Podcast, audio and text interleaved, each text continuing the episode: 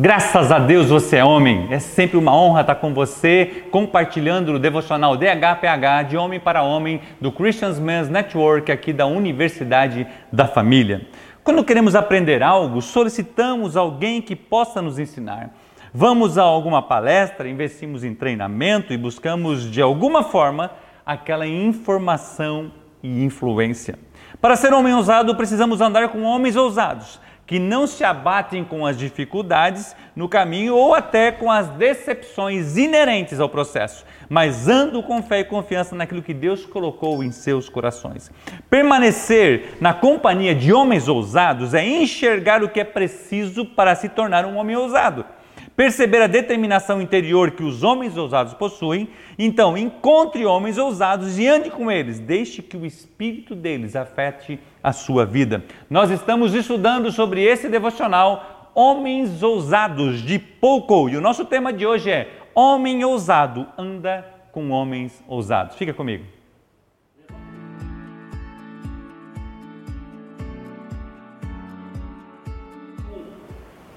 Muitas vezes queremos ser alguém que possa influenciar pessoas, agir de forma ousada, caminhar em rumo à semelhança de Cristo, mas nos cercamos de pessoas que murmuram, olham somente as coisas negativas ou acham que sempre alguém tem que suprir a necessidade delas. 1 Coríntios 15, 33 e 34, a Bíblia nos diz: Não vos enganeis, as más conversações corrompem os bons costumes. Tornai-vos à sobriedade, como é justo e não pequeis, porque alguns ainda não têm conhecimento de Deus. Isto digo para vergonha vossa. Ou seja, Paulo está escrevendo aos Coríntios falando da importância das, das más companhias. A Bíblia é clara em relação à companhia na qual caminhamos. Assim como é prejudicial a má companhia, é produtivo e positivo buscarmos andar com pessoas que temem ao Senhor, andam em seus caminhos, tenham caráter aprovado, sejam íntegras e com espírito ousados. Assim como Paulo escreve aos Coríntios, dizendo que as más companhias, elas tiram de você os bons costumes, as boas companhias trazem para nós boas influências, bom conhecimento e bom aprendizado. Buffett dizia que você é o resultado das cinco pessoas na qual você caminha. Com quem que você está caminhando? Qual que é a diferença entre as relações nas quais nos relacionamos? Elas podem nos afastar ou nos aproximar de Deus, podem gerar vida ou morte em nós, podem nos suportar ou nos afiar, podem se ajustar ao padrão da sociedade, certo? Ou nos ajustar ao padrão de Cristo Jesus. Provérbios 27, 17 fala assim: Assim como o ferro afia o ferro, o homem afia o seu companheiro. Deixe-me explicar isso de forma prática. Ao visitar um amigo, certo? Ele me contou uma história bem assim que ele tinha, ele, nós estávamos num retiro, ele me apontou aquela pessoa, Marcos, está vendo aquele homem lá? Eu fui, eu era muito amigo do pai dele e me tornei consequentemente amigo dele. Ele perdeu o pai, ele perdeu a mãe e eu me tornei como se fosse um discipulador dele. A gente caminhava junto. E na caminhada eu comecei a perceber que ele mudou o comportamento estava andando com mais amizades, aquele churrasco, aquelas, aquelas novas companhias, e estava mudando o comportamento dele e fazendo com que ele se afastasse de Deus. E eu chamei ele para jantar, e fui eu e a minha esposa, a esposa dele e ele, e nós fomos jantar, e quando chegamos no restaurante, pedimos a bebida, e ele vai lá e pede uma cerveja. E eu falo assim, aqui não, você não vai pedir a cerveja não. E ele reagiu comigo: O que, você está pensando? Você não é meu pai? Você não manda em mim? Eu não sou seu pai, não sou, não mando em você, mas eu sou seu amigo. E como ferro afia o ferro, eu quero afiar você. Comigo você não vai tomar cerveja. Com quem que você anda? Quais são as companhias? E aí começou a indagar este homem, certo? Trazendo ele à realidade confrontando ele em relação às companhias que estava vivendo. E foi muito interessante, porque eu tive o privilégio de conhecer este homem. Ele é um cara que rapidamente ele atrai as pessoas, porque tem um coração muito bom, um homem muito inteligente, hábil em várias coisas. E nesse retiro ele fazia de tudo e estava apaixonado por Jesus. E ele, numa conversa que tivemos fora do evento, ele me chamou e falou assim: Marcos, eu só estou aqui por causa daquele cara. Ele me tirou, eu estava indo sendo laçado, as más companhias, as más conversações estavam me levando para longe de Deus. Com quem que você está andando? Com quem que você está caminhando? Olha que interessante. É interessante mesmo você pensar sobre isso, porque você que está passando por isso, Não percebe. Então, como ferro afia o ferro, o homem afia o seu amigo. Então, eu e você precisamos permitir que as pessoas mostrem para nós aquilo que nós não estamos enxergando. Porque esse rapaz não estava enxergando. Ele estava deixando de ser um homem ousado. Provavelmente, se esse amigo dele não chama ele para conversar, não confronta ele, não caminha com ele, ele não estaria naquele retiro.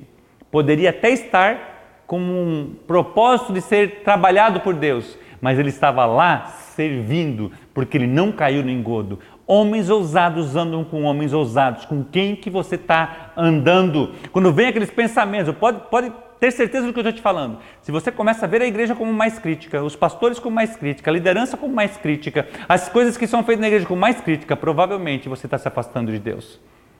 Provavelmente você está se afastando de Deus. Escute o que eu estou te falando. Ah, eu não preciso mais ir para a igreja, eu tenho online, eu tenho isso. Eu quero dizer para você que o movimento dos desigrejados é um movimento do inferno. Um homem desigrejado ele é um meio desviado. Não tem como membro andar fora do corpo. Você vai andar com outras pessoas que vai te conduzir para um lugar que não é bom. E eu quero dizer para você, trazer você de volta, volta para a igreja, volta na comunhão da igreja, volta a caminhar com os homens da igreja, porque a igreja foi fundada por Jesus Cristo.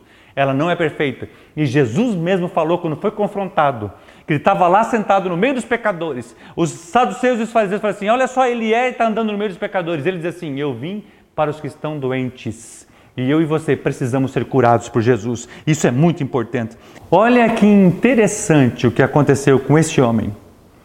Um homem ousado confronta e conduz seus amigos ao caminho e não diz: a vida dele, a minha função é permanecer aqui de boa e cada um faz o que quer. Isso não é um homem ousado. Isso é um homem que se conforma com a situação que está. E nós devemos ser homens inconformados com o padrão deste mundo, inconformados em ver as pessoas se afastando de Deus, destruindo seus casamentos e as suas famílias. Nós temos que nos conformar a Deus. Ele é. Então diga não, não e não. É esse tipo de homem. Porque você não foi. Lembre-se que o bom é inimigo do excelente. E você não foi feito para ser um homem bom, você foi feito para ser um homem excelente. O Edwin Cole fala que se você está na média dos homens, no curso Tesouro, ele fala que você está vivendo a mediocridade. Você é um homem ousado, você não é um homem medíocre. Chega de homens que concordam com tudo e não se posicionam. O ferro afia o ferro, porque os dois são duros e geram fortes atritos. Busque andar com homens que chamem a sua atenção e possam mostrar-lhe a verdade em amor mas com firmeza. E é muito triste quando ouvimos histórias de pessoas que dizem assim: eles me falaram para voltar para a igreja, para me afastar das más companhias, que na época eu não enxergava que eram, mas não de forma ousada, e me confrontaram, e não me confrontaram de frente a frente.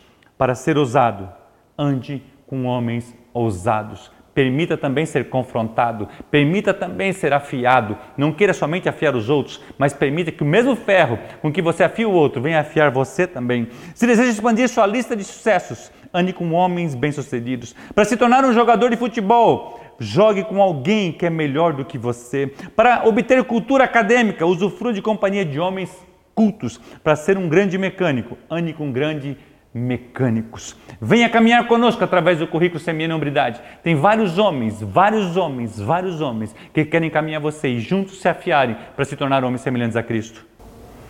Phil Pringle, em seu livro You the Leader, Você o Líder, somente em inglês, diz: O processo de formar um homem de Deus é uma mistura de triunfo e fracasso bênção e dor. Leva muito mais tempo do que se espera, custa muito mais do que desejamos e nos conduz a uma jornada em meio a muito mais tribulação do que jamais imaginamos que conseguiríamos enfrentar. Uau! Você está pronto? Deseja ser um homem ousado? Ou é daquele homem que não me toca, não me deixa, eu tenho a minha vida, ninguém me, me, me diz o que fazer, eu sei o que fazer? Não. Você precisa caminhar com outros homens ousados para que Deus trabalhe no seu coração. Pedro era um homem forte, um homem duro. Paulo também era um homem. A Bíblia fala que Paulo vai lá e resiste Pedro na cara, porque eram dois homens ousados que estavam se afiando e os dois nunca pararam de transmitir o evangelho de Jesus Cristo. Porque eram homens ousados. Vamos caminhar juntos nessa jornada. Nós queremos convidar você. Nós temos um currículo para caminhar juntos. Nós queremos, nós estamos animados porque nós queremos que a nossa nação precisa de homens ousados, homens que se posicionam, homens que não se dobram, homens que não se curvam, homens que não cedem para, para o fluxo da sociedade e do mundo. Você é este homem. Graças a Deus você é este homem. Hombridade e semelhança a Cristo são sinônimos. Nós resgatamos homens. Nós somos uma rede de homens cristãos e nós resgatamos famílias. Que Deus te abençoe e um grande abraço.